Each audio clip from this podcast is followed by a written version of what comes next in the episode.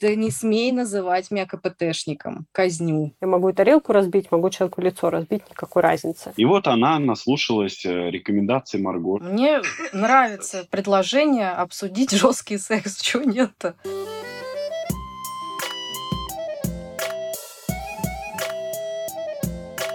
Всем привет! Это шестой подкаст «Мы же люди» и его ведущие Яков Воронцов и Марго Ясневич.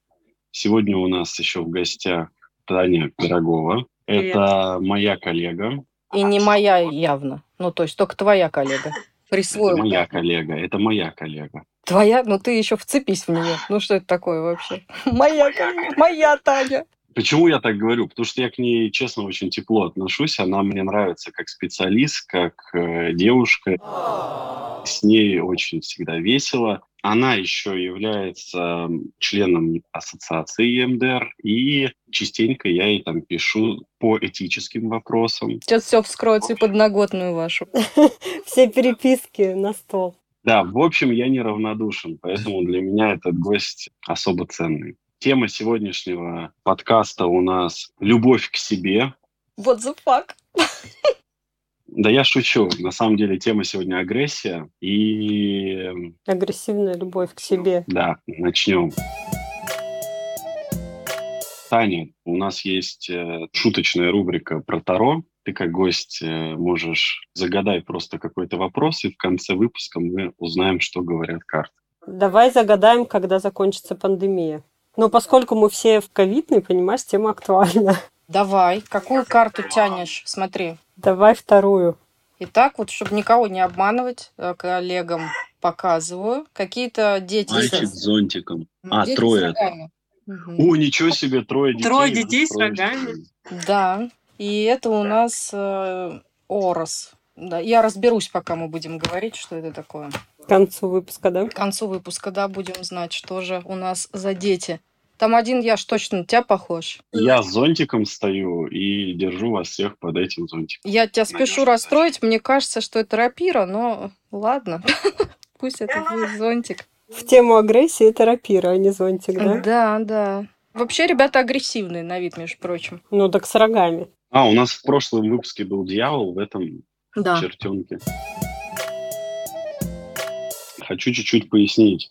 А, В начале, когда я сказал про любовь к себе, почему я сказал, потому что Таня мне такая пишет, пожалуйста, только давай выберем не эту тему, потому что я вообще не хочу про эту тему говорить. А, ну, я знал, что именно хочу с Таней и с Марго обсудить тему агрессии, потому что мне кажется, что сейчас, не знаю, как у вас, но тема агрессии в наше время и вот текущую обстановке жизненную, она очень актуальна стала. Согласна. Но она и всегда была. Я не знаю насчет стала. Мне кажется, про это больше стали говорить. Может быть. Ну вот сегодня это и обсудим. Ты что, Марго, думаешь вообще, как тема агрессии разворачивается? Ну, тема агрессии огонь на самом деле. А, И сегодня актуальна, и мне кажется, вообще во все времена. В общем-то, неотъемлемая часть нашей жизни.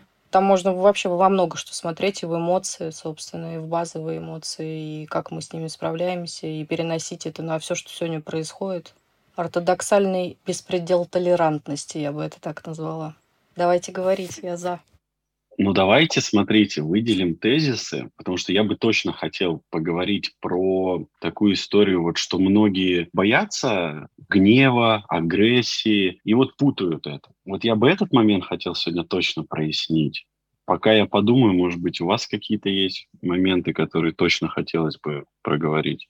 Вот я тут про травлю смотрела фильм, и там как раз говорилось про то, что вот эта нетерпимость вообще к агрессии, это тоже очень плохо. Ну, то есть мы не можем вообще запретить любую агрессию, любой вид каких-то игр агрессивных. Там про детей, понятно, речь шла. Ну и вообще, в принципе, если там ограничить, если там представить мир вообще без агрессии, не только без разрушения, но и без созидания тоже. Ты не можешь там строить, если ты не разрушил, да, например. И все равно мы пробуем силу свою. Там дети играют, дерутся, они пробуют силу свою, понимают, как этим управлять. Мы не можем просто сказать, это нельзя, потому что это так не работает. Например, это тоже тема интересная, потому что если там плакать можно, веселиться можно, то агрессия, ну вот не сказать, что приветствуется. Обычно там, если слезы мы уже, ладно, всем разрешили, то там злиться открыто, особенно если где-то ты в обществе или там на улице, то это нет. Не сказать, что к этому есть там какая-то тоже толерантность, например. Еще интересная тема агрессия и секс ее бы можно было затронуть, если формат там позволяет, потому что сейчас, ну, не знаю, как вы там замечаете, это тоже из запросов, ну, таких, да, если не конкретизировать, из таких общих, у мужчины есть страх и запрет на агрессию в связи с историями вот этих всех насилия, харасментов и так далее. Очень тяжело становится вот эта спонтанная игра такая, да, скажем. Ну, потому что без агрессии это невозможно. Секс невозможен без агрессии, если ее оттуда совсем убрать. Ну, он сам такой акт по себе достаточно агрессивный. Если там очень осторожничать, то там могут быть проблемы с эрекцией, например, да, у мужчин, потому что он не может проявить вот этот посыл в сторону, и он там, начинает что-то осторожничать, и все это ломается, а, рушится и становится таким каким-то не спонтанной игрой, а таким неловким мероприятием, в котором обсуждается каждый шаг, и оттуда уходит энергия. Ну, я думаю, что зайдет тема секса, она заходит всегда, но тут, в общем-то, сейчас будет ключевое слово «заящик», который очень любит нырять в детство. А это, мне кажется, разматывать в разные стороны, как по мне. Ну, то есть, когда мы мотаем тему секса, то отматывать ее обратно в детство, касаться там каких-то базовых настроек, выходить обратно. До момента зачатия. Да, да, да, это как тяжело. Так что давайте определимся, что мы рассматриваем. А, сейчас, значит, смотрите, мне точно понравилась вот эта тема по поводу «не приветствуется агрессия», что как будто бы у нас, знаете, в обществе есть такая штука, что вот есть социально приемлемые эмоции и есть социально неприемлемые эмоции. И вот типа, сделайте что-нибудь такое, чтобы я ну, не злился. Или вот мой муж, он постоянно злится, и вот я сейчас как из позиции терапевта говорю, вот там из запросов, да, бывает. Поэтому вот эта тема мне прямо очень нравится. А вот э, секс и агрессия, эта тема вообще достойна, мне кажется, отдельного подкаста, но здесь, наверное, можно просто вот как-то пару слов сказать, и то уложимся, думаю, в пару слов. Таня, я хочу тебя сразу предупредить, когда у нас возникает в выпусках тема секса, Яша пытается сделать сразу вот так сначала. Потом бурно обсуждает эту тему и с удовольствием. Окей, Яш, мы пойдем к тебе навстречу, пожалеем твою э, ранимую душу. Социально приемлемого начнем, да? Да. Ну окей. Ну, потому что, на самом деле, если брать тему секс, ты неизбежно уйдешь в тему насилия. А это уже целая вообще огромная тема. Ну, насилие там всякого домашнего и в сексе и так далее. Так, как по мне, так это целый такой пласт, который довольно большой. Это можно бесконечно говорить. Можно уйти в сторону, поэтому, ну, можем, да, социально приемлемого, в принципе, начать. Согласна. Я ж веди нас. Так, а Марго, у тебя-то есть какие-то пожелания по тезисам? Я по тезисам всегда за секс, ты же меня знаешь. Мне нравится предложение обсудить жесткий секс. Чего нет-то? Там очень много интересного. Ну ладно. Давайте, хорошо, начнем с секса. Так, неожиданно. Договорились про социальные. Ну, если мы не про жесткие, на самом деле, говорили, но если говорить про жесткие, про всякие практики БДСМ, это очень безопасный секс гораздо безопаснее, чем спонтанный секс. Ну да, потому что там же куча всяких договоренностей. Вот, кстати, ну, правила очень четкие границы расставлены. Да, то есть здесь э, хорошо в таких техниках, практиках, то, что у них все четко по правилам, свой закон, да, там и, и так далее. Люди не вредят друг другу. А вот э, спонтанность, ты там упомянула про то, что люди боятся вот этой спонтанности, что там вот этот вот харасмент и прочее, потому что здесь уже нет никаких договоренностей, и ты как бы трогаешь вот эту почву, смотришь, как партнер на это реагирует. Ну да, ты делаешь шаг и смотришь на реакцию. Понятно, что какой-то шаг, там движение навстречу условно, и смотришь, откликается партнер или нет. Это не прописанный никакой сценарий. И в этом смысле, да, тут должно быть такое доверие, когда ты точно уверен, что партнер твой вовремя остановится, например, или там чего-то такого не сделает. Если про практики говорить, если там искренне есть хороший договор, это очень безопасно. И партнера вообще можно зафиксировать, там привязать, приковать, это полную власть чувствовать над ним, это дает кому-то, да, и удовольствие такое, и полный контроль над человеком, и тогда дает возможность расслабиться. Это, кстати, даже на одном вот из семинаров по работе там, с насилием даже рекомендовали такое пострадавшим от насилия практиковать, если у них совсем нет, например, секса. Предлагалось партнера фиксировать и делать с ним все, что ты хочешь, при условии, да, что он согласен, и у него нет никаких проблем, для него не триггер, если он зафиксирован, да, у него не случится никакой там флешбэк. И для него, наоборот, эта игра и в кайф, и ему подчиненная позиция подходит, тогда, чтобы почувствовать именно вот эту власть, ощущение такого превосходства и удовольствия от этого, вот это даже рекомендовалось. Я сейчас не вспомню, где я это слышала, но я просто это так запомнила, мне это отложилось. Спонтанности тут сложно. Ну, правильно я понимаю то, что привязывают второго партнера, а тот, кто пережил насилие, он как бы развязан. Да, у него контроль, конечно, он доминирует. Ты что, его если привязать, это, ну, это нельзя ну делать. Ну да. Ну, это бессилие, полное бессилие и, ну, зависимость от другого. Ну, это можно травму нанести человеку. Конечно. Ну, ретравматизировать человека. Ну, ретравматизировать, наверное, нет, но, ну, видишь, ретравматизация – это повторное да, переживание. Здесь все-таки нет насилия такого прямого прям. Но флешбэк-то он точно поймает, наверное. Ну, флешбэк может, да. Если там было какое-то удерживание. Конечно, Мне кажется, флешбэк он может поймать из позиции сверху. Таня, я прослушала, может быть, извини, невнимательно, а это какая-то позитивная история, да? То есть это есть э, респондентная выборка. Это не выборка, конечно, не исследование в рамках семинара какого-то обучения это были просто случаи представлены положительные, ну, там, как случаи из практики, понятно, без всяких там имен, когда это помогало, например, девушкам да, на каком-то этапе. Это не всем рекомендовано ни в коем случае, знаешь, что все, всем так нужно там делать. Для кого-то это подходит, заходит. Просто для меня это, знаешь, слышится, ну, у меня нету такого рода травмы э, с позиции клиента пациента, я посмотреть на это не могу, но у меня сразу такой, знаешь, образ из девушка с татуировкой дракона, когда она там пару раз доминирует так нормально. Ну, то есть без согласия, правда, оппонента. Нет, без согласия это вообще ничего не рассматривать. Я, кстати, не помню этот фильм, что там было. Нет-нет, здесь имеется в виду полное доверие, если есть согласие партнера и готовность, и его лояльность к позиции подчиненной. Ну, то есть, понимаешь, если мы говорим там про секс, то насилие от игры э, агрессивно отличается только тем, что люди, когда играют, ну вот как дети, когда играют, дерутся. Так же, как и партнеры, когда там есть агрессия, друг друга покусывают, там еще что-то, все понимают, что это игра. Когда одному становится уже не смешно и не весело, здесь игра прекращается. То есть в игре мы должны понимать, что как только, ну, я там чуть посильнее где-то нажала, и человек говорит, нет, ты должен остановиться сразу, прям тут же, в эту же секунду прекратить это. Ну, такая безопасная игра, агрессивная, с какими-то острыми моментиками. А если человек не останавливается, ну, тогда это уже насилие. В рамках даже контакта. Про вот это исследование хочу уточнить для наших слушателей, что перед применением обязательно проконсультируйтесь со своим психотерапевтом.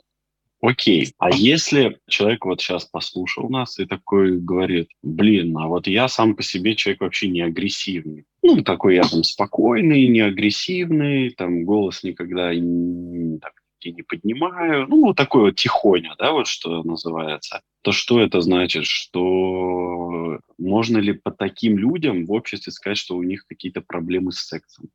Нет, нельзя сказать, потому что одно дело то, что человек тебе говорит, какой он, другое дело, как он проявляется. Я могу о себе сказать все, что угодно, что я классная, умная, неагрессивная, дипломатичная. Ты в моем поведении можешь э, заметить всякие разные проявления. То есть то, что я говорю, что я не агрессивная, это не значит, что я не агрессивная. Да? Это может быть моя какая-то слепая зона. Мы все агрессивные. Все абсолютно. Разница только в том, кто насколько себе это позволяет и насколько ярко это проявляется. Если человек не проявляет открытую агрессию, значит, он проявляет скрытую агрессию. Там, через игнорирование, какие-то вот такие штуки замалчивания, делает что-то на зло, там, из-под тяжка, специально, не специально, там, забывает про какие-то просьбы, например. Ну, там, я злюсь на партнера, он мне говорит, зайди там, забери там мой заказ. Я не захожу и не забираю. При этом я прихожу радостная, спокойная и улыбаюсь. То, что человек вообще не агрессивный, это неправда. Если это не агрессия, то что это? Не, ну человек может реально забыть забрать заказ.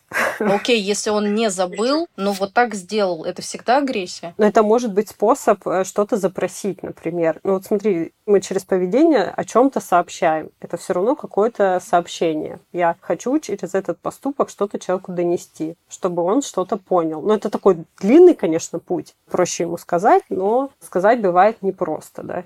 Поэтому я вот таким сложным путем запрашиваю что-то от него или хочу ему что-то показать. Но вот это знаешь, как э, суицид же тоже говорят, это же социальное послание, особенно если это демонстративно где-то происходит там публично, это же тоже какое-то послание. То же самое, что ну, мое поведение, но тоже на что-то направлено. Может быть, он забыл там забрать мой заказ, и теперь я ему в отместку там что-то делаю, если брать как агрессию. А если там что-то другое, может быть, я там, ну, не знаю, обиделась на что-то и тоже хочу обратить на себя внимание, что ли. Пусть там не заботится, пусть хоть разозлится на меня. То есть я запрашиваю внимание таким способом, например, забот, потому что я знаю, что это внимание будет. Он скажет, где, как... А так бы я принесла заказ, он бы со мной разговаривать, например, не стал. Получается, что мы в каком-то выпуске говорили то, что люди даже во взрослом возрасте часто возвращаются в поведенческие паттерны детские и поведением показывают о своих потребностях. То есть, ну, по идее, ты же сама говоришь, что можно было ртом сказать, да? Это надо уметь.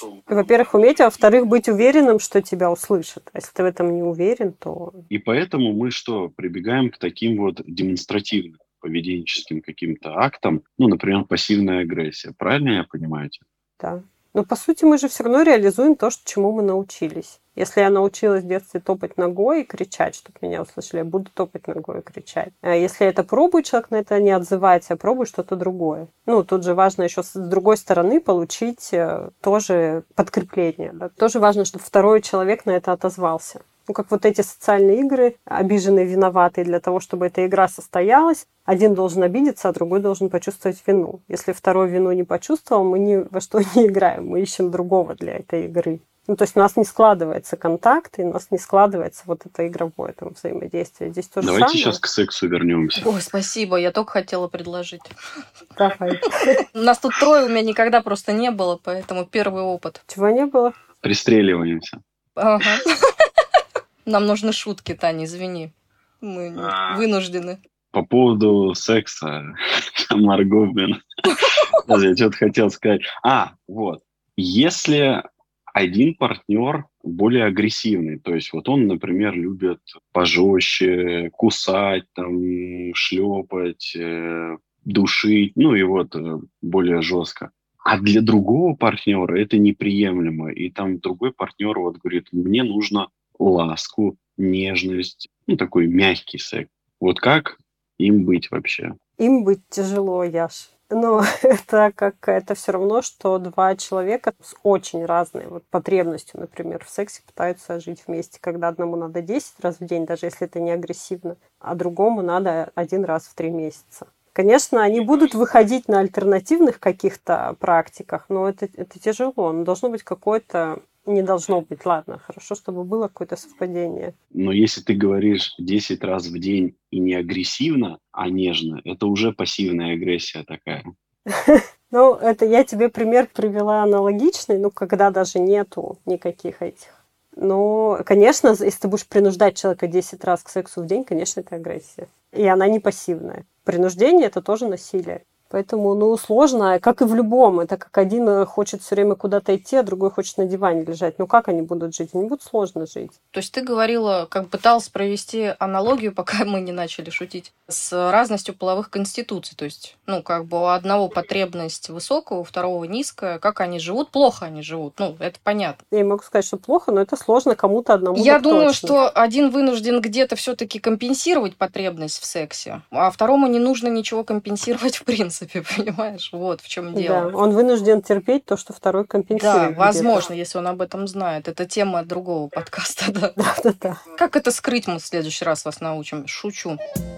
А мне знаешь, что интересно? Вот э, хорошо, окей, я согласна, агрессия в сексе нормально, ну, особенно при обоюдной э, договоренности. А может быть такое, что человек в обычной жизни, не сексуальный, ну, максимально уравновешенный какой-то весь такой хороший парень там или девушка, вообще с минимальными перепадами настроения, абсолютно стабильный. А в сексе, ну, это просто, ну, как бы полная компенсация всего, что недоагрессировал в жизни. Может так э, человек компенсировать через секс свое поведение? Слушай, ну через секс можно все что угодно компенсировать. Кто-то недостаток близости через секс компенсирует, кто-то недостаток доминирования или еще чего-то, например, той же агрессии может компенсировать. Просто секс это он не всегда же по назначению используется. Ну вот если ты соберешь опрос, там, например, у себя там в сторис, или Яша, например, сделает, а вообще можно такое сделать, это интересно. Зачем люди занимаются сексом? Делаем, да, Яш? Делаем. Зачем люди занимаются сексом? Да,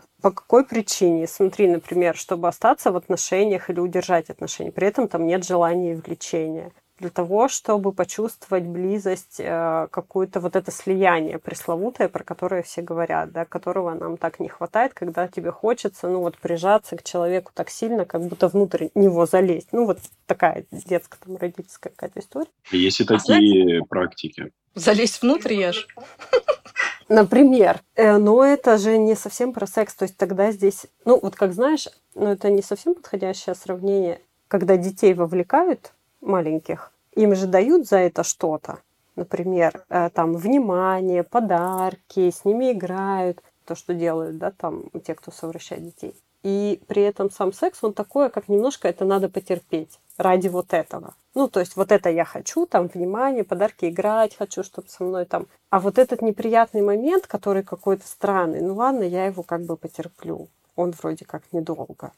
Сейчас ты жестко нас перевела на другую тему. Ну, вот, например, да, и люди, когда взрослые, они ничем, ну, мы не сильно-то отличаемся от э, маленьких, и мы тоже можем через это получать, например, чувство собственного превосходства. Есть категория там женщины, я думаю, ты это знаешь, и Яша тоже, у которых есть фантазия о том, что их все хотят, и они так подкрепляют свою какую-то... И мужчин, кстати, тоже. При этом удовольствие часто не может быть вообще и разрядки, не быть, но сам факт, что меня хотят, просят, и я это с барского плеча даю, там, после каких-то ритуалов, ухаживаний, подарочков, чего-то, он тоже может мне греть душу, тогда сам это так, ну ладно, как бы ничего страшного, перетерплю. Ну, то есть, вот, понимаешь, я уже не говорю про этот пресловутый там супружеский долг, который там люди отдают э, как на каторгу, там туда идут. Это уже, мне кажется, тема такая довольно замусоленная, но это тоже, да, очевидно. Угу. То, что люди делают не хотя, потому что там надо. А ради физиологической потребности люди вообще занимаются еще сексом или? Да, да, занимаются. Я, на это я просто подумала, вдруг со мной что-то ненормальное, на всякий случай решила спросить просто. Занимаются, но ты вот будешь смеяться. Иногда люди ради физиологической потребности самостоятельно занимаются. Ты Всё про мастурбацию? Да, да, да. А, например, когда в паре случился секс. Тут такие слова можно говорить. Да, ну это по сути это то же самое когда человек, у него там секс партнерский, после этого он идет в ванну или в туалет и там доводит себя до оргазма, например.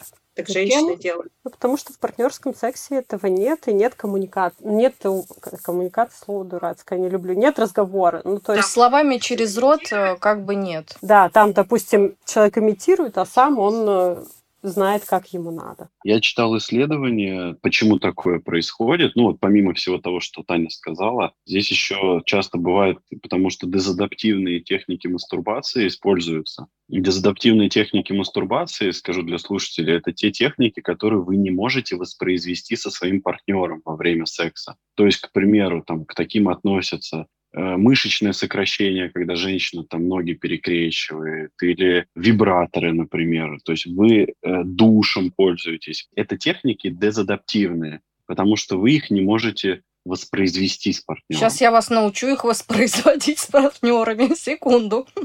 Этим занимаются как раз сексологи, да. Что вам мешает? Ну, вибратор можно принести к партнеру. Для этого нужно быть уверенной, что партнер тебе ничего не скажет, понимаешь? А зачем партнер, ребята? Зачем мне партнер, который мне что-то скажет? Я вот этого понять Поэтому не могу. это и называется дезадаптивная техника, потому что ты не можешь со своим партнером это сделать. Тебе то же самое, ты его на стул посадишь, такая, сиди, смотри, значит. Но это уже партнерский секс. Сиди, Это не партнерский. Как нет? Нет, если партнер участвует, партнер. Если партнер участвует, это партнер. Не, если он сидит, смотрит... И что? Это часть секса. Не, если он как-то трогает, это часть. А если он просто сидит, Почему, смотрит... Яша? Яша, нет. Мы тебя сейчас быстро научим. Нет. Ну, Не надо да. мне тут говорить, это не партнерский. Я серьезно. Можешь просто смотреть. Ну подожди, а если это виртуальный секс, он партнерский или нет? Мы же вообще друг друга виртуально, никто никого не трогает. При этом это партнерский. Ну, в реалиях, смотрите, в реалиях сегодняшних это партнерский, да. Но мы-то, помните условие какое было, что женщина уходит там, в ванную или в туалет, куда там, в другую комнату и так далее. Так я и говорю, что любой, а, на самом деле, если ты готов общаться со своим партнером, если вообще он тебе нужен как сексуальный партнер, то любой секс, любая, в общем, форма мастурбации, раз уж на то пошло, может быть с партнерским участием. А другое дело, что вы сразу говорите про дезадаптивные методы восприятия изначально своего партнера. То есть я воспринимаю своего партнера так, что он мне не способен дать чего-то. И поэтому потом я иду в душ, и что-то там делаю с душем или уединяюсь э, э, с вибратором. Я же говорю о том, что это уже как бы для меня лично, давайте так, я в клиентской позиции, для меня это не норма. Я считаю, что если я занимаюсь сексом, я делаю это для удовольствия, мне для удовольствия, если нужен и партнер, и вибратор, значит, они соединяются в этом диком танце. Это уже результат терапии, Маргарита. А, вот в чем дело, да? Чтобы они соединились. Да. Нет, ну серьезно, это же... Да. Мы, кстати, заговорили, и так интересно, что среди нас и даже сексолога нет, но это на самом деле все равно запросы всех, э, ну, частые, да, не только там к сексологам, не только к этому отношение имеют, а к простому общению между там людьми. И да, результатом будет соединить два этих э, момента. Мы же берем среднестатистические случаи. Это люди у нас среднестатистические какие, кто не в терапии, там не Ну, мужчина, не сложно. женщина. Ну, в лучшем случае женщина в терапии. И вот она наслушалась э, рекомендаций Марго, что сиди, смотри. И что происходит? Мужчина говорит, какого фига мне там эта штука в живот тычет, мне это неудобно, убирай это отсюда. Или будет говорить, а что это он, а не я? Тебе что, не хватает там только меня? да. И начнутся вот эти вот все стандартные предубеждения. Отсюда женщина что делает? Закрывается и усугубляет вот эти дезадаптивные техники, закрепляет их поведенчески в одиночестве и не может получить партнерского оргазма. Ёж, ёж, ёж, ты теперь ёж. Это ковид, все это не я. Это все ковидные происки в моем речевом аппарате. Яш, ну смотри, что ты делаешь. Ты мне говоришь, Марго, будь снова психотерапевтом. А я тебе говорю, мы же люди, и я хочу побыть в клиентской позиции. Я говорю с клиентской позиции, что мне даже как клиенту непонятно, но вы меня уже окунули в то, что у меня есть как бы большой опыт терапии, но он у меня действительно есть. И мне некуда деться, потому что я не могу сказать, что типа не было у меня никакой терапии, но у меня правда не было запросов на сексуальность, ну или что-то с этим связанное. Но, возможно, это, Это как-то связано. Побочный эффект психотерапии. Хорошо. Или, либо изначально просто все в порядке, вот и все. Это не обязательно психотерапия. Люди прекрасно с удовольствием занимаются сексом и с друг другом обо всем делятся. Ну, как бы это не обязательно после психотерапии происходит. У кого-то это естественно происходит. Не, Я просто хочу сказать что, Таня, извини, что снова перебиваю. Мне кажется, что основная концепция вообще сексуальной жизни – это делать что-то ради удовольствия. Если там в конце нет удовольствия, то нафига это делать с этим человеком, с которым нету никакого удовольствия, который жалуется на то, что ему там что-то упирается, ему лень идти со мной в душ, и что-то еще ему как бы не очень. Ну, зачем мне такой партнер? Я не понимаю, серьезно. С таким партнером можно дружить, не, не обязательно с ним заниматься сексом. Ну, зачем? Знаете, я вспомнил э, не классика в данном случае, но мемчик один вспомнил. Там, где парень стоит типа с фотоаппаратом и фотографирует целующуюся пару и говорит, можно я уже пойду отсюда? И вот здесь то же самое. То есть вы идете в душ с вибратором, и муж такой, ну окей, я постоял, все, можно и пойду уже, типа, отсюда. Не включенный. Помните, я не знаю, помните вы, нет, была раньше книжка, то, что я же там сказал, вот э, человек наслушается, была книжка, она называлась «Хороший секс, несмотря на любовь», она старая, и там тоже были какие-то такие простые рекомендации, тоже поделитесь друг с другом, там, самыми своими там суперфантазиями какими-то сокровенными, напишите это на листке, вот раскройтесь там и что-то там такое поделитесь всем своим прошлым опытом, который у вас был, все это расскажите, значит. Ну, ты представляешь, да, что люди читали это в книге, и они это практиковали, и что они слышали, ты что, извращенка, ты что об этом думаешь или мечтаешь, или а ты что, у тебя такое было, да как это вообще возможно, потому что, ну, если это брак, там представления иногда искаженные же о партнерах, много чего не знаем об их прошлой жизни, они скрывают, да, это потому что тот секс, который там с женой, с мужем, это не тот секс, который И она говорит, там. конечно, было. На той неделе у меня это было. Но даже не на той, понимаешь, даже вот это прошлое, то, что у людей было, иногда шокирует тех. Ну, у нас же все равно есть образ, какое-то представление того, с кем мы живем. Абсолютно согласна. И когда вдруг люди вот так вот делятся, они, и там было слез и разочарований и всего, поэтому такие простые рекомендации, они, конечно, не работают. Нет, я, во-первых, дать внимание. Рекомендации не даю, говорю свое мнение Не, не, это я даже и про себя, про в начале, про вот БДСМ, да, если говорить, про практики, это тоже это не работает, это с кем-то где-то работает, ну, частные, да, примеры. А вот как в этой книге, ну, там, конечно, она такая, там были четкие упражнения вот эти прописанные. А когда человек слышит в ответ агрессию опять, да, возвращаясь на то, что он готовился, готовился на листочке, писал свои тайные желания, все вот это сокровенное принес, а ему говорят, ты чё, с ума сошла? То есть и все, это тут же все схлопывается, и ты уже не то, что то есть эту книжку не, не читать. Не читайте эту книжку, не читайте. Это я проговариваю, чтобы кто-то... Я, кстати, даже не знаю, продается она или нет, но это старая, ну, давнишняя какая-то публикация. Но это, знаешь, как раньше Спок тоже говорил, не берите детей на руки. Сейчас же этим никто не пользуется, и понятно, что сейчас, мне кажется, люди уже все-таки фильтруют информацию, и даже авторитетные мнения ставят под вопрос. Ну, хочу я в это верить, давай так. Я очень хочу в это верить, но пока что нет. Ну нет, да. Значит, смотрите, что я понял, что если у нас разный темперамент, то есть один партнер агрессивный, другой менее агрессивный, им будет достаточно тяжело в сексе или они могут как-то найти консенсус? Слушай, я думаю, люди могут найти при условии, что они оба готовы искать, а не так, как ты говоришь, можно я пойду уже отсюда. Угу. Если человек говорит, можно я пойду, так что вы найдете? А если человек готов, Согласен. да, и потом, почему он такой тоже агрессивный вопрос. Вот ты говоришь, все из детства, мы тоже воспроизводим какие-то паттерны. Мы как научились, так и воспроизводим. Кто-то с душем, кто-то там на физкультуре по канату лазал там или еще на велосипеде катался. И еще какие-то вот такие штуки, они закрепились. Или гиперэкстензию делал в спортзале, тоже такие упражнения всякие, которые дают вот это сжимание бедер. Угу. У мужчин тоже же есть дезадаптивная мастурбация, да, когда там, ну, если мы берем это, или порнозависимость какая-то, они не могут воспроизвести это. С живым-то человеком, если мы берем художественную вот эту вымысел, то, что они делают, это невозможно сделать живым человеком, потому что ему будет там некомфортно, больно и что-то еще. И, а у него сценарий, паттерн, и что ему делать? Это тоже дезадаптивно. То есть, что он будет ее хотеть, вертеть там и всяко разное. Человек... Порнозависимость, это на самом деле ты очень права про парней. Особенно от агрессивного. Вот если это агрессивное, такое нереалистичное, сейчас говорят, разный есть контент. Порнозависимость – это точно тема другого выпуска.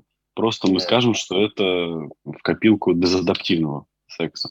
Если да, зависимость есть, да. Я хотел сказать по поводу, вот э, мы еще там про мастурбацию, и ты говоришь, вот откуда у детей паттерны в норме, в норме, я просто хочу это уточнить, мало ли у кого дети есть, что дети иногда в норме могут мастурбировать там в маленьком возрасте, в младенческом возрасте. То есть это как техника э, снятия стресса. И есть такие исследования, которые во время УЗИ видно, что даже дети внутриутробно уже могут мастурбировать. Поэтому не нужно пугаться, если там ваш ребенок мастурбирует, не думайте, что он там дезадаптивную технику, он просто пока что умеет только так снимать стресс. Видишь, это даже и не совсем как бы мастурбация, это все равно способ, ну это как сосание пальца, там нету никакого секса, это просто технический способ снять напряжение и все. Ну, раз уж мы заговорили о детской мастурбации в раннем возрасте, перемещаемся, если в более поздний возраст, там от двух до трех, четырех и так далее лет, когда они действительно проявляют интерес к собственным гениталиям, а родители бедные падают в обморок и такие, боже мой, держи руки над одеялом. Вот этого делать категорически нельзя. Нельзя детям запрещать ничего делать. Нужно обучать их правильной, безопасной мастурбации. Ты можешь трогать свое тело, когда тебя никто не видит, ты наедине с собой, чистыми руками. Я вполне серьезно сейчас это говорю, потому что многие родители как-то сразу боже мой, да ничего он там с собой особого не сделает, чуть-чуть себя потрогает э, и успокоится. На самом деле интерес пропадает за пару минут, если не меньше. Там. Сделает все то же самое, что и вы делаете. Нет, он не то же самое делает. В этом возрасте они минимальные делают э, всякие движения. Я это, в общем-то, изучала. Ничего там такого катастрофичного не происходит. Это тоже, опять же, связано с интересом плюс э, с напряжением иной раз. И им хочется как-то там себя потрогать. Иногда, э, вот опять же, да, все эти истории про то, что где-то что-то я там мыла ребенка, например, да, и было приятно течение воды по телу, и что-то понравилось, да, и э, ребенок хочет это пролонгировать каким-то образом нельзя из этого делать проблему. То есть, боже мой, вот эти вот родители, знаете, а ребенок считывает эту информацию с лица в первую очередь, если там еще не запретили ему ничего трогать. А во-вторых, конечно, вот эта реакция «держи руки над одеялом» и прочее, прочее, или запугивание в отцерковленных семьях, что там, ну, просто сейчас разверзнется земля, придет, заберет, и все, трындец, ты просто исчадие из сада. Не пугайте так детей, это вообще в норме. Ну да. Мастурбация – это норма в любом возрасте, собственно. Хотелось это высказать, потому что нас слушают очень э, много родителей, как выяснилось. Давайте к агрессии обратно. Давайте к агрессии и к сексу, да. Что еще здесь важно проговорить? Ну, видишь, здесь важно проговорить про то, что секс без агрессии невозможен. Да. Так. Потому что это энергия. Агрессия это не равно насилие.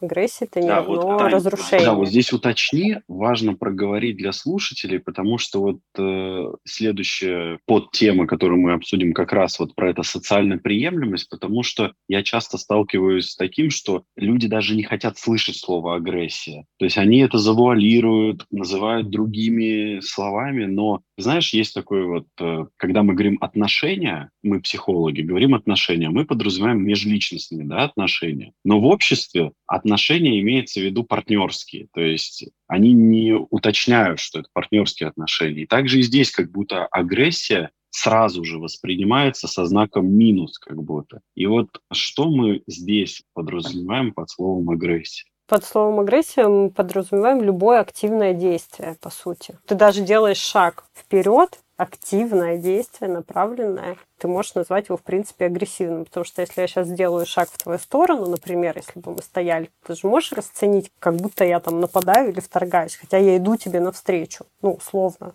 Тут вопрос, как ты это интерпретируешь тоже. Но любое такое активное действие – это то, что дает побуждение к действию. Какое это будет действие, направленное на разрушение или на созидание, или вообще какое-то... Хотя я не знаю, может ли быть оно еще ну, с каким-то нейтральным знаком, скорее нет. Это, по сути, энергия, которая тебя двигает, двигает каким-то действием. Ну, ты даже яблоко ешь, ты же его разрушаешь, ну и ничего страшного, ну предмет, потому что он, ну как бы предмет, он для этого создан, это яблоко. Вот, вот мы и хотим подсветить вот это, что агрессия это бывает со знаком плюс и со знаком минус, то есть не нужно вот так вот однобоко слышал агрессия, значит все. И что с сексом и агрессией? Ну, во-первых, важно, чтобы она была и была проявлена, потому что, ну, вот даже там для того, чтобы мужчине войти в женщину, это тоже, ну, возвратно-поступательное движение, поступательное, это тоже агрессивно, это должен быть твердый, там, член эрогированный, налитый кровью. Человек максимально входит в твои границы, он входит в тело другого человека. То есть это акт такое агрессивного проникновения, на которое другой человек согласен. Ну, так мы подразумеваем, в идеале, да?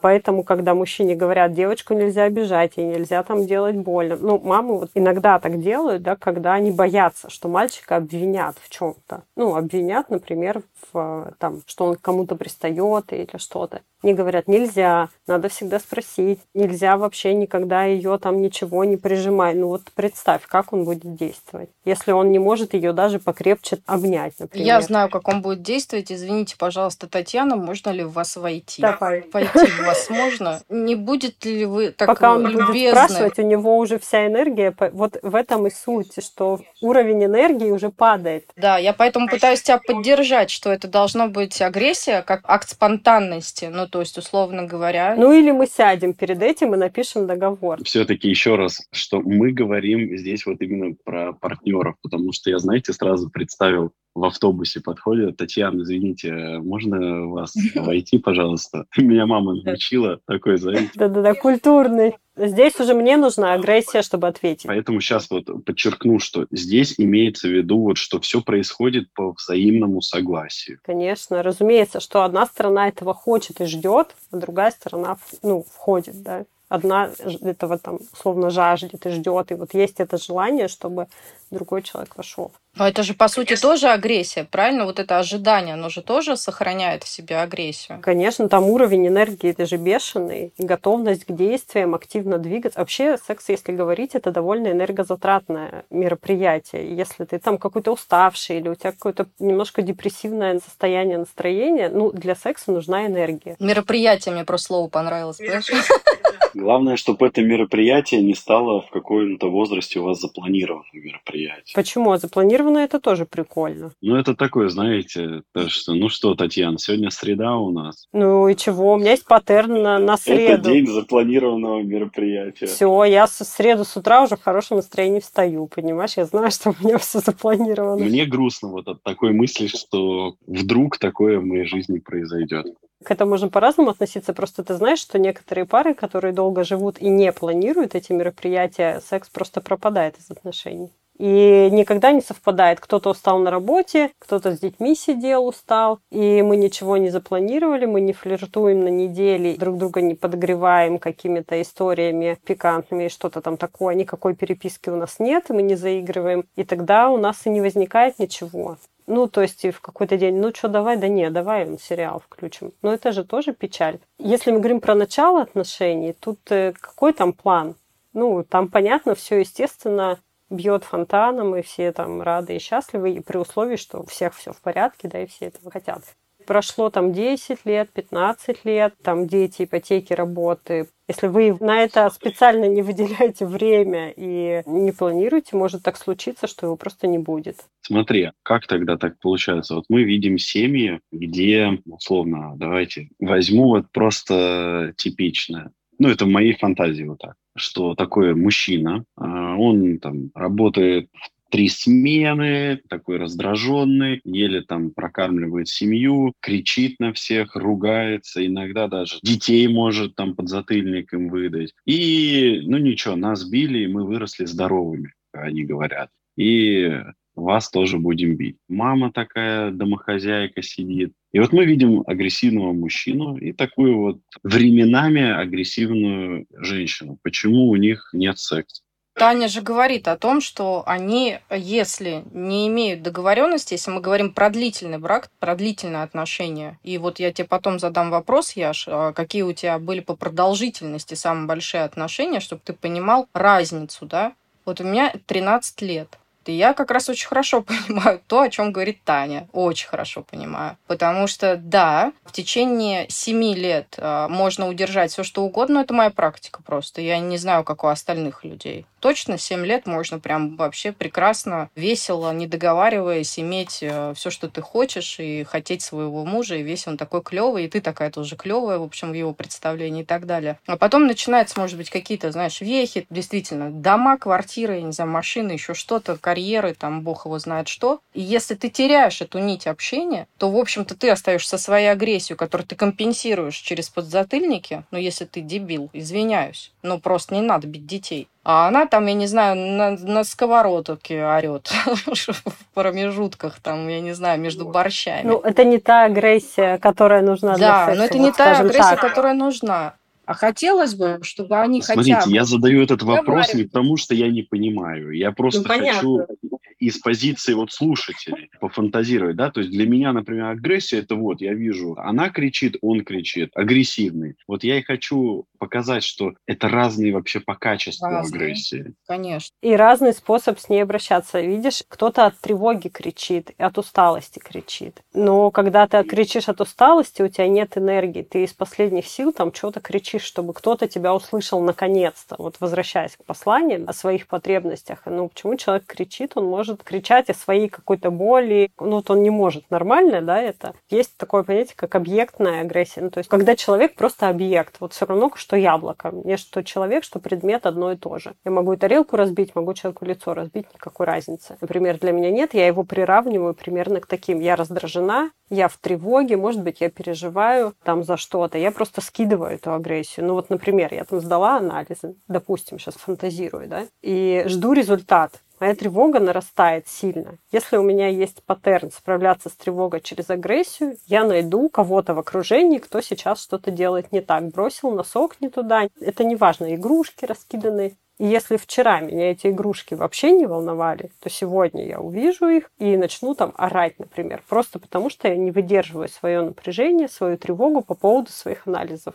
Это я тебе так рассказываю, как будто я все понимаю. Человек этого не понимает. Он даже забыл уже, что он сдал эти анализы. Но где-то внутри он чувствует сильное напряжение, сильную тревогу, которая требует выхода. Он начинает вот так вот потряхивать. Тревога такая плохо выносимая. И она же связана с бессилием, там, с неизвестностью, что ты вот не можешь ничего сделать. А агрессия — это позиция силы. Я встаю в позицию сил, чтобы чувствовать себя лучше и кого-то просто нахлобучиваю. Вот и все. И мне вроде как становится полегче, отношения портятся с близкими, но в моменте я получаю какую-то разрядку. И в этом смысле это очень быстрый способ. Но вот почему агрессия, она такая, не агрессия, скажем, а вот именно такое деструктивное поведение с близкими, оно очень живучее, потому что оно работает быстро. На секс, вот ты представь, это тебе надо заморочиться. Ну, то есть это не секунда ты там крикнул или ударил. Там, То есть кулаком. здесь мы можем быстро войти без подготовки. А к сексу нужно там, какие-то еще дополнительные... Ну, вот да, там вот эта вся заморочка. Здесь просто бросаешь, кричишь, и в моменте это работает. Тебе надо, чтобы было убрано. Ты кричишь, сразу убрано. В длительной перспективе дети твои видеть тебя не хотят, ну что тебя видеть не хочешь, потому что всех задолбала своими носками, э, например. Но в моменте тебе легче. Ну, в этом ловушка что быстрые способы справляться со своими эмоциями дают долгий негативный результат. Поэтому это непродуктивно. Вот здесь мы как-то с Марго обсуждали в подкасте по поводу долгосрочной перспективы и краткосрочной. Помнишь, Марго, мы говорили, что компенсаторные механизмы мы выбираем иногда для сиюсекундного решения, но они хороши в краткосроке, а на длительном периоде они пагубно влияют на жизнь. Ну да. Ну вот как запланированный секс, Яш, тоже, понимаешь? Спонтанно это хорошо все в начале, а на длительную перспективу, ну это как спортзал. Вот ты же туда запланированно ходишь, а не спонтанно. Давайте так, Иначе ты Таня, не если у тебя есть другая цифра, если у тебя есть другая цифра, пока что мы записываем такое, что после 7 лет нужно запланированный секс вводить практика. Я не знаю. Это на моей практике, извините, пожалуйста. Тань, ты сколько в браке? Сейчас я скажу 2011 год, сейчас 2022. То есть что там у нас, 11 лет? Да. Ну, Ну давайте свидания. без личного, давайте без личного. Не-не-не, погоди, Ты погоди, согласна Яш, нет, с стоп. цифрой 7? Или можно...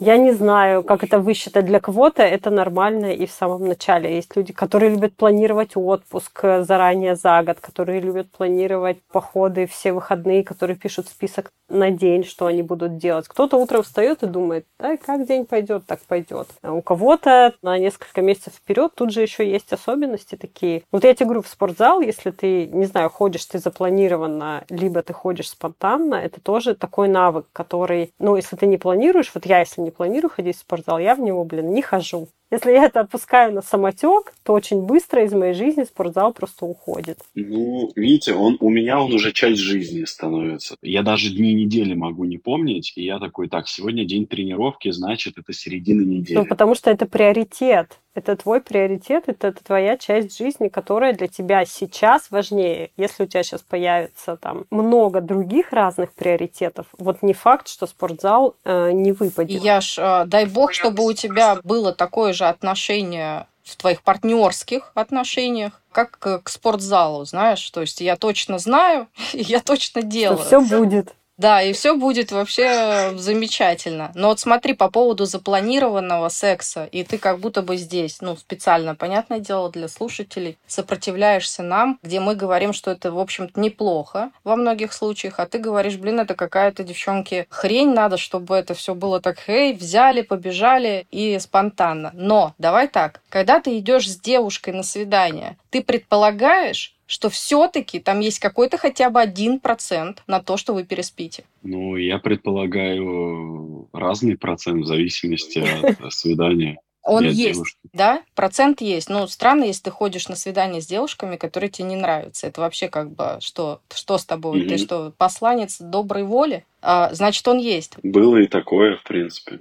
Отлично. По факту это почти запланированный. Да, по факту это почти запланированный на самом деле секс, если что подумай над этим. Если он будет, конечно, да. Ну, если он будет, да. Если тебя не откатит. Ну, понимаешь, в планировании там же есть своя вот эта история, предвкушение какое-то, подготовка. Это тоже все приятные вещи, когда ты там фантазируешь про это свидание. Ты уже приходишь в определенном таком настроении, если ты планируешь. И странно, если ты такой идешь на свидание, только не секс, ну, только вот все что угодно. Сейчас вот погуляем, сходим в зоопарк, я не знаю, только не секс, пожалуйста только не он. То есть так или иначе ты все равно планируешь этот секс. И если мы говорим о планировании, которое такое экзальтированное, знаешь, из серии все сели, у них планеры, они такие типа, так, с этого по этот, э, значит, время мы точно занимаемся сексом ни минутой позже, перед этим нужно сделать 400 процедур, там отжаться, так приготовиться. Ну, конечно, это хрень. Я в целом планирование, оно не так выглядит. Ну, конечно, нет.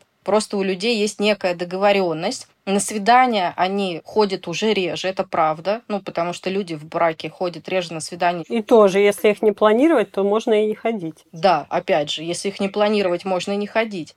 А Можно другое дело, просто. что ты, да, если в контакте со своим партнером, неважно, сколько вы лет вместе, и ты говоришь, а давай мы сходим куда-то, например, в пятницу, субботу, воскресенье, не знаю, понедельник, среду, то человек уже такой, ага, сходим. А если мы еще там сходим и снимем где-то, я не знаю, там гостиницу или там сбагрим куда-то ребенка, то он уже понимает, что там что-то будет. То он уже всю неделю в хорошем настроении. Да, и он всю неделю в хорошем настроении. Он такой типа Ладно, нас. Что я хочу э, поддержать более молодую часть э, слушателей и сказать, что это нам еще не грозит лет 30, э, а то и больше. Нам не 90, Яш, если что. Лет 30 ты размахал, конечно. Давайте перейдем на более веселую часть. Агрессия и гнев. В чем разница? Ну, по сути, это эмоция.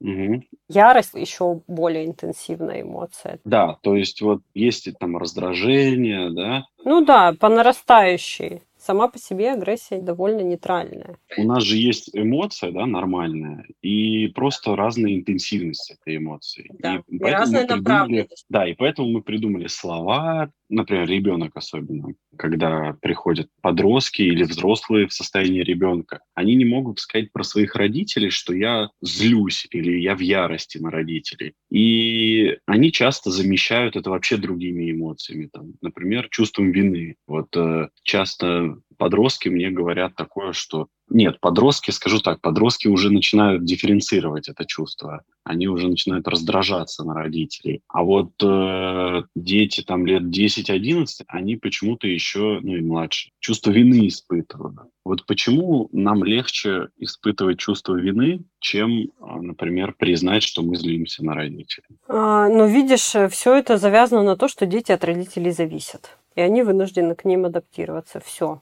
Как ты сможешь к родителю адаптироваться, так это и закрепится. Да, Супер. И потом гнев, он тоже часто же вторичная эмоция, а не первичная. То есть первичная у тебя эмоция может быть, например, там печаль или грусть, или вообще бессилие свое собственное, только потом гнев. Или страх, наоборот. Либо ребенок боится, да, и только потом гнев возникает. Ну, то есть гнев, он тоже не сказать, что это первичная какая-то...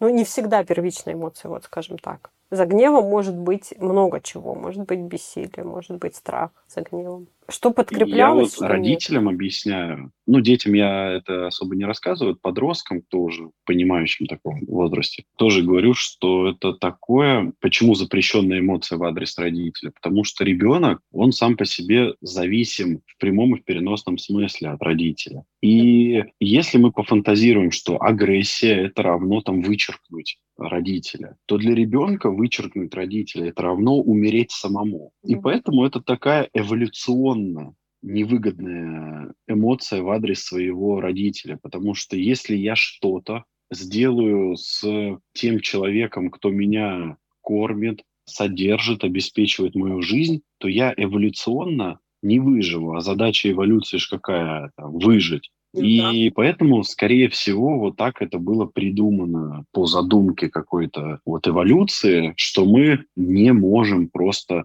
даже представить себе. И как долго человек, например, в терапии идет к тому, чтобы даже сказать, что ну да, я злюсь. Ну, видишь, это не совсем эволюция. Я тут не согласна, ну, отчасти, да. Это так работает именно потому, что дети привязаны. Это зависит от контекста воспитания. Посмотри на детей совсем маленьких, они открыто злятся.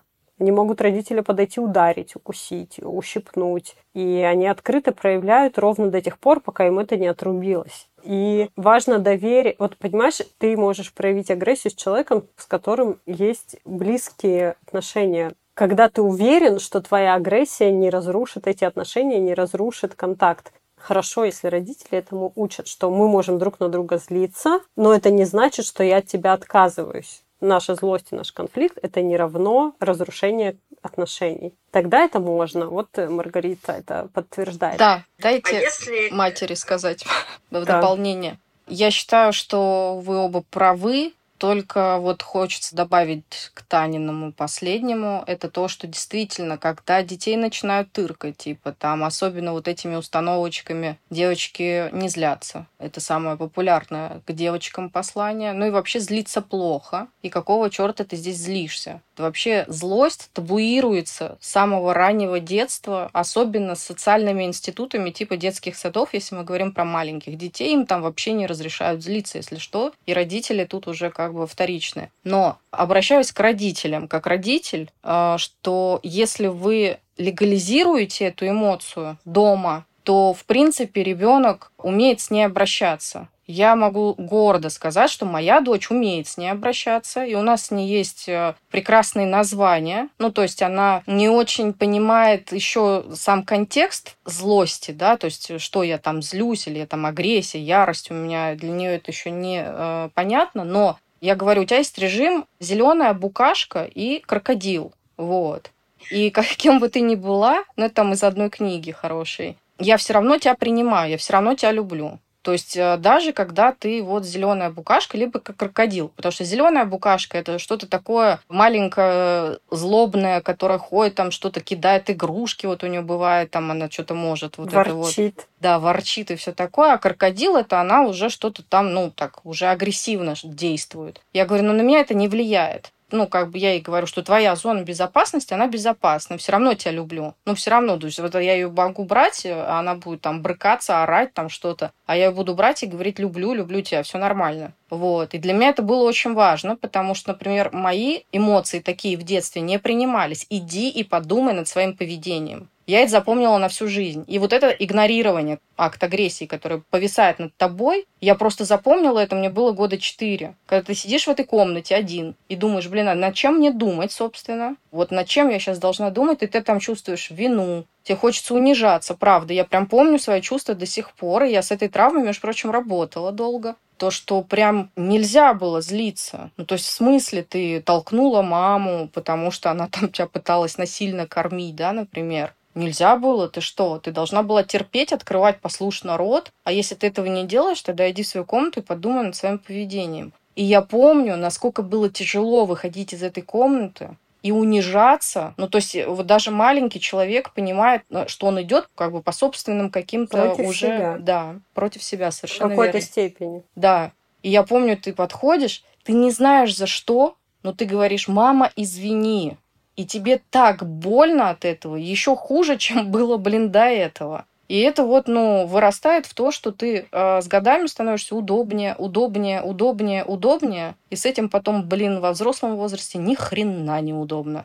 Поэтому призываю детям придумать режимы и любить их в любых этих режимах. И в итоге из тебя делают такого, вылепливают удобного да, человека, и потом, когда ты приходишь в терапию, тебе резко все говорят, что-то ты какой-то стал странным, блин, потому что неудобный. А, но я хотел про другое сказать. Я хотел сказать, вот Таня там говорила про детей, что дети в маленьком возрасте испытывают еще злость, и это для них естественно. Очень Почему? естественно. Да, потому что это максимально естественное чувство. Это то же самое, как вот Конечно. я привожу пример. Вы хотите спать. А представьте, если бы наша культура, социум делал бы установки, что спят только плохие люди. И ты бы такой спать уже хочешь, такой думаешь, вот я, конечно, там плохой Ну человек. Или там я хочу есть. И это же тоже естественное чувство. Трудно бороться с этим чувством. И вот у детей это тоже самая злость, она и показывается в детском возрасте, что это максимально естественно. Но это родители пугает, понимаешь? Это родители пугает. И вообще людей это пугает, потому что им кажется, что это бесконтрольно. Да, и вот здесь вот мы что видим, что уже сформировавшийся ранее травмированными людьми вылепленный человек взрослый делает точно такого же вылепливает травмированного человека маленького, который чувствует естественное какое-то чувство. Такое типа, я там злюсь, блин, мне это не нравится, я там, ну, условно, вот эта ложка, не за себя ложку, да, говорят, да, съешь за себя. Говорят же там за бабушку, за маму. То есть тебе уже говорят, забей на себя, типа, на, впихивай в себя, даже не за себя, а за кого-то другого. То есть ты уже забываешь про себя. И ребенок такой нормальный, говорит, нет, я не хочу. И его наказывают. И вот здесь вот вытекает пример Маргариты, когда ребенок сидит и не понимает, типа, а за что я вообще сижу наказанный, если я чувствую то, что естественно,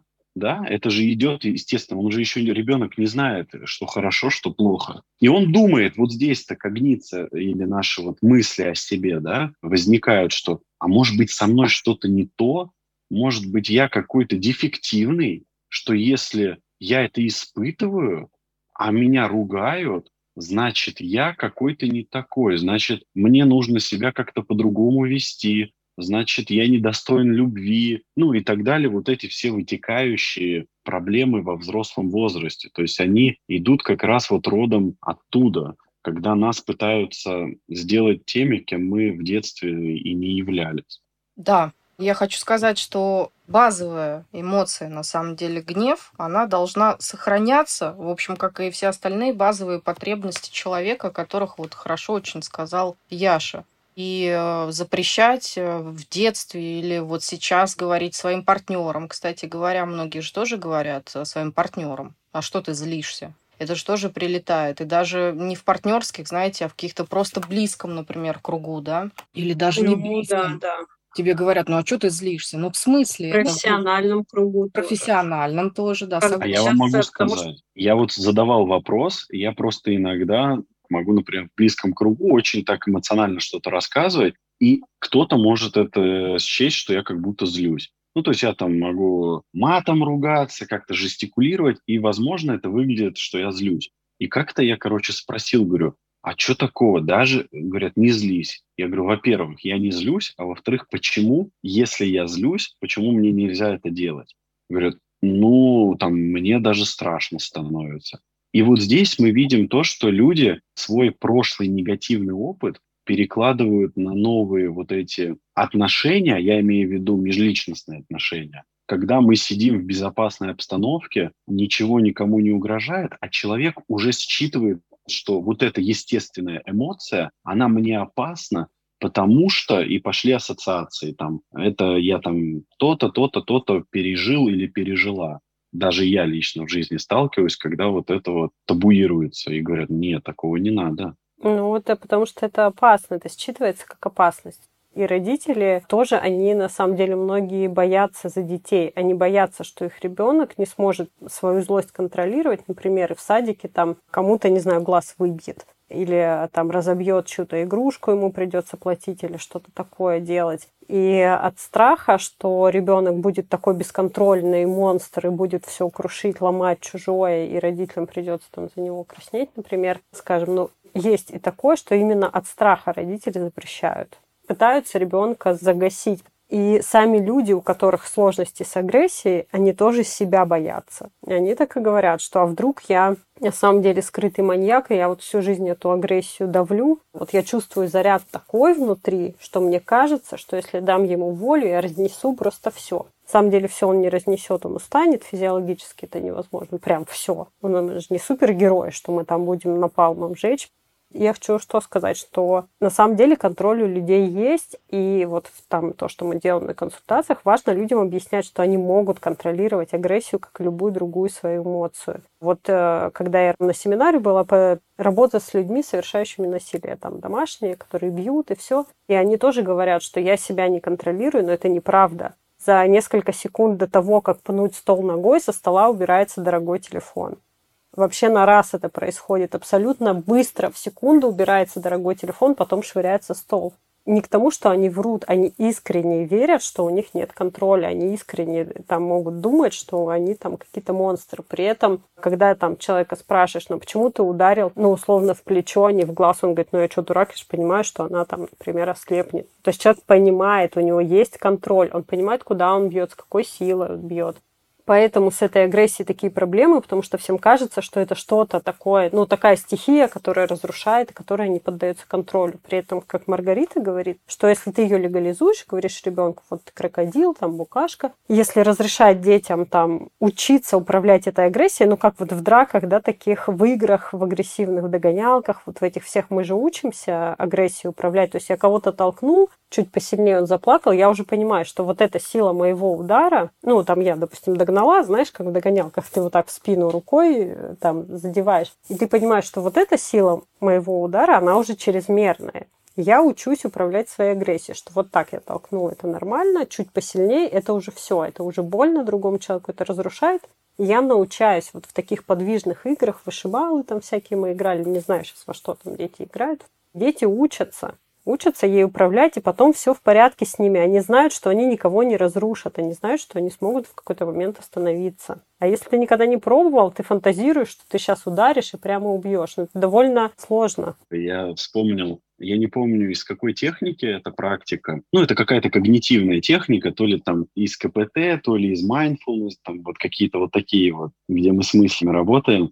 И там техника, ну, сопоставить ожидания реальность. Да. И знаете, если бы ваши мысли были бы реальностью, то дети бы, которых мы не ограничили бы в агрессии, это были бы вот эти вот самые годзиллы. Японская это годзилла, которая там город весь разрушает и все прочее. То есть это реально твое ожидание, что ты вырастешь каким-то таким вот годзиллой. А на самом деле, ну что, ну сломаешь ты там стул, стену, проломишь гипсокартон. Нет, ну, во-первых, тебе самому будет больно. Если ты кого-то бьешь, тебе же тоже больно. Не, ну в состоянии аффекта там все-таки... Слушай, момент... если будешь стену бить, тебе будет, ну, если особенно ты ее сломаешь, уж поверь, руку ты сломаешь тоже. Ну, если мы говорим про бетонную вот какую-то стену, будет, так кому будет, будет Я больнее? имею в виду двери, знаешь, вот часто э, я помню, особенно в подростковом возрасте, когда я был, у меня у самого дверь была проломлена. Ну, потому что, что, подросток, э, эти все ты mm-hmm. еще пример с телефоном сказала. Смешно, что это во взрослом возрасте мы так телефон убираем со стола, потому что мне за него еще платить. А в подростковом возрасте ты этот телефон просто вот так швыряешь, потому что еще нет... Потому что не тебе за него платить. Да, и я помню, например, у меня дырка была в двери, и я там приходил, когда к своим каким-то друзьям, у них тоже все эти двери были в дырках, потому что ты еще как бы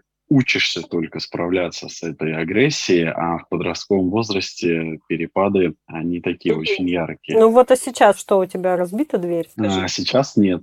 Ну, почему? Ну, во-первых, потому что вспышки у меня бывают. То есть не нужно Не, ну думать, скажи, научился ты это или нет? Да, дело-то в том, что, во-первых, я уже осознаю, какой ущерб будет, да, сопоставляю, что я иду такой, сейчас как по стене ударю, а потом такой, ой, нет. Вдруг здесь не гипсокартоновая стена, а бетонная, и я Да. там руку сломаю.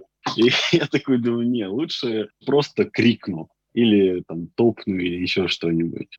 Поэтому, да, вопрос тут такой, что мы учимся с э, и задача, наверное, научиться управлять, чтобы гнев вот этот, который мы испытываем, не переходил в действие деструктивного характера. Я в целом хотела бы вас дополнить, знаете, чем? Я когда с людьми работаю по поводу гнева, я всегда начинаю с того, что рассказываю о пользе вообще этой эмоции изначально. И говорю, что гнев вообще самая крутая эмоция, чтобы они уже расслабились. Потому что она несет э, столько информации вообще и столько возможностей, сколько практически ни одна эмоция не несет. Ну, то есть это сигнальная функция, да? Да. Это информационная функция о том, что что-то во мне задето про границы. Это возможность коммуницировать дальше. Они не любят это слово, но я не знаю, чем его сейчас заменить. Да? Ну, вступать в отношения с другим человеком, общаться, да. да, или там с ситуацией, чтобы что-то разобрать. Ну, соответственно, ты можешь ее как-то регулировать дальше. Да, да. Ну, то есть ты можешь с этим гневом, в общем-то, учиться общаться как бы в полноценной мере. То есть он очень клевый. То есть нельзя говорить, что гнев – это что-то плохое, а ровно так же, как и агрессия, да, там и так далее. То есть они несут огромную информацию для одного человека, с которого он может столько всего сделать. Вот я лично очень люблю гнев, серьезно, и всегда обращаю внимание людей на то, что именно через гнев можно регулировать свои отношения с другими людьми или миром. Это действительно так, если научиться в него смотреть. Он клевый, я за гнев. Согласна. Но здесь, видимо, надо просто развести гнев и поведение. Эмоцию и поведение. У тебя есть эмоция, дальше ты думаешь, что с ней делать. Бить подушку, все знают, сейчас это не рабочая история. Согласна. Бить подушку не надо, это неэффективно. Ну, то есть у тебя мозг научается просто бить подушку, и все. На самом деле ничего не происходит. Можно пробовать другие техники. Лицо в холодную воду опустить, отжиматься, приседать, давать мышечную нагрузку. Чтобы вот если там трясет, надо мышцы хорошо нагрузить, и чтобы это было так э, еще и продуктивно заодно. Согласна. Я, знаете, как выплескиваю свой гнев. Я человек не очень проявляющий гнев. Вот знаете, как-то экспрессивно из серии там что-то ходить, я не знаю, орать. Могу, но очень редко. Вот. Тем более физически. Я его вообще не знаю, когда-либо я проявляла гнев физически. Я даже боюсь вспомнить что-то такое. Ну, наверное, кинула пару раз что-то. Если напрягусь, то, наверное, вспомню. Что-то, скорее всего, что-то было. Но вот так на постоянке не помню. Вот что делаю я? Раньше я ходила, просто ходила, вот просто как заведенная. Ходишь и что-то там бубнишь себе под нос. И мы, мы энергия, тебе, да. как EMDR-специалисты, можем сказать, что А, это мозг господи. активизирует билатеральную стимуляцию. Сейчас уснула. Вот. а, хорошо, ИДР-специалисты, извините, что зашла тут к вам. Вот. Да не смей называть меня КПТшником. Казню. А Но, кто? ну здрасте, я же тебе еще раз говорю, у меня не только КПТ. Второй специалист теперь? Второй специалист, экзистенциальный специалист и Ага. личностно ориентированная психотерапия. Запомни это, пожалуйста, уже запиши. Кстати, про конкуренцию и гнев еще интересно сказать, то, что сейчас происходит. Да, вот, Это тоже пожалуйста, интересно. вам, да, агр- агрессивные, в общем, истории. Пассивная агрессия сейчас только что была. Моя реакция, да. Ну, в общем, что делаю я? Реально мне ужасно помогает. Блин, сейчас сама себя закапываю, КПТшные практики мне помогают. Нет, серьезно. Помогает за-. Мне помогает записывать, клянусь вам. Знаете почему? Потому что я убедилась в том, что, ну, это просто мое. Я это делаю до того еще, как я стала психологом. Я поняла, что бумага, в отличие от людей, стерпит все, вообще все. И это, мне кажется, самая лучшая техника, которая существует. Там я могу написать все слова на любые буквы, пожелать кому угодно смерти и так далее. В общем, то, чтобы не хотелось людям говорить, то, чтобы не хотелось вот так вот ранить людей, да, а, вот этими своими выплесками, которые я не могу контролировать, да, условно говоря, мне хочется это все сказать, но я понимаю, то есть контролирую в моменте, что понимаю, что человеку это может причинить какой-то большой ущерб эмоциональный, там, я не знаю, еще какой-то. И поэтому я такая, типа, минуту, и у меня есть специальная гневная тетрадь, серьезно, вот такая вот огромная, я ее открываю, такая, чтобы вы все сдохли, там, вот это все, горите все в аду, и все вот это вот и так далее. Меня это жутко выгружает, и я вообще абсолютно нормальный человек, который может уже смотреть а, в другие регулирующие функции гнева. Ну, то есть я уже могу с ним работать, реально. Мне вот это помогает. Раньше ходила, вот теперь записываю.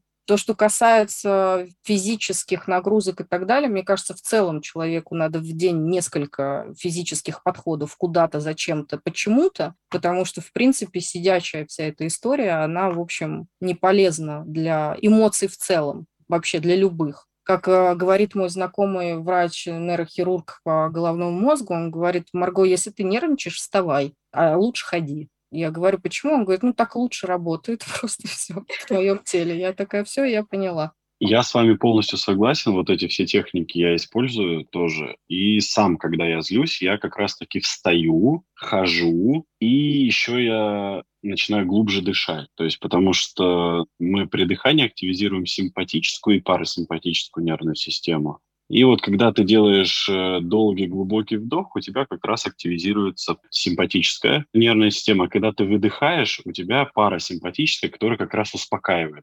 И я, получается, делаю такие глубокий вдох и долгий такой выдох, как бы продолжительный, чтобы максимально долго парасимпатика. Мне, мне кажется, Яш, у меня это происходит просто естественно, я даже об этом не подумала. Да, да, говоришь, потому я что... Такая, я так и делаю, да. Да, потому что это естественные физиологические механизмы, ну, они сами активизируются. Но просто мы это делаем неосознанно, а люди-то хотят от нас услышать конкретики какой-то, да, и да, поэтому да, мы, мы это проговариваем словами.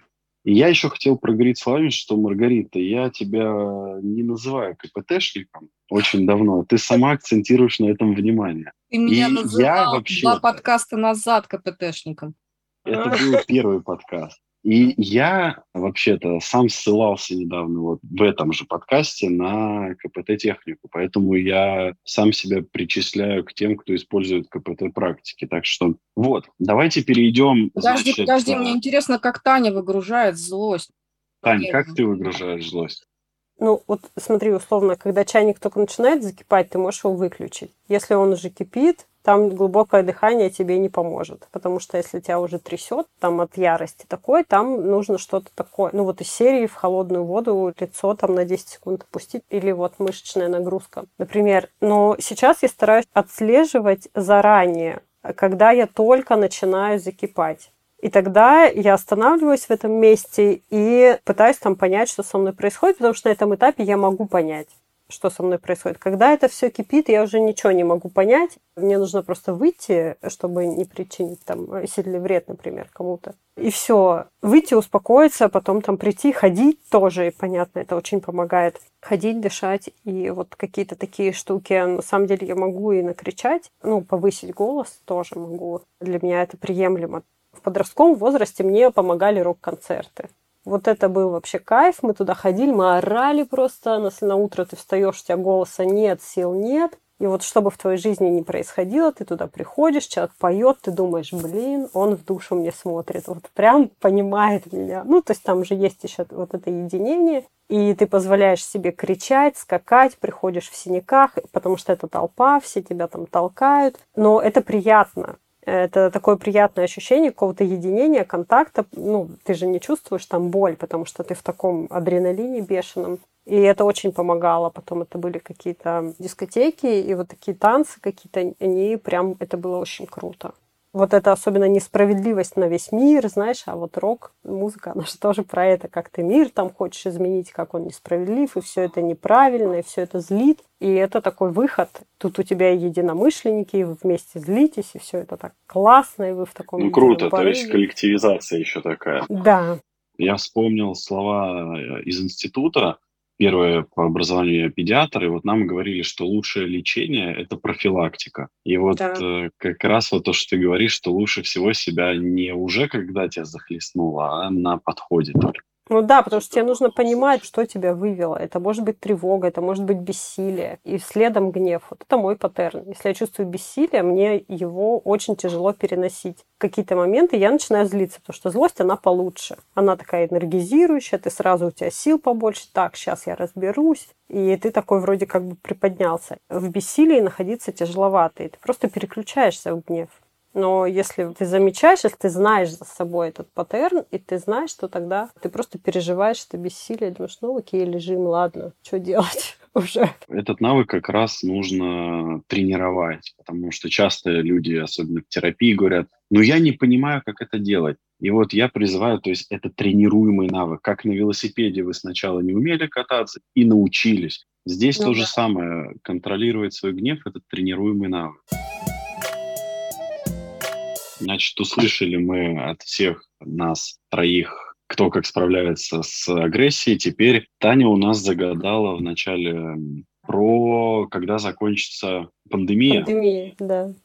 Итак, карта. Вы будете реально смеяться. Не знаю, как у нас получается с Яковом, с этим раскладом Таро, но двойка пентаклей, на секундочку, обозначает следующее при раскладе на здоровье. Если человек болен, то он медленно выздоровеет. Яков, так.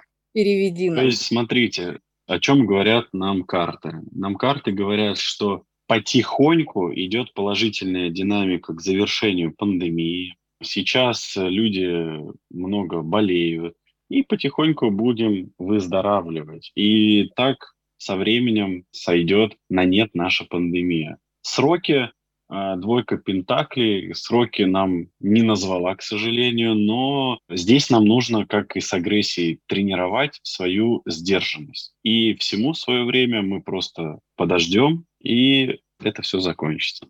Ура! Ура, да. Все, всем спасибо за этот э, подкаст. Спасибо, что слушателям за то, что нас слушаете. Делайте репосты, советуйте своим друзьям, близким. И спасибо, Таня, за то, что пришла к нам в гости. Спасибо, что позвали. Таня, спасибо тебе огромное. Было жутко интересно. Для нас это первый опыт э, втроем. Для меня тоже. Я подкасты не то, что не писал, даже не слушал никогда. Мы тебя обязательно позовем еще, потому что тема огромная в агрессии и вообще э, во всем, что мы сегодня касались, там и насилие и так далее. Есть о чем поговорить и есть, мне кажется, что рассказать нашим слушателям. Поэтому ожидайте. Таня у нас в первый, но не в последний раз. Правда, Яш? Да. На этом будем заканчивать. Всем спасибо. Всем пока. Всем пока. Да, все, всем пока.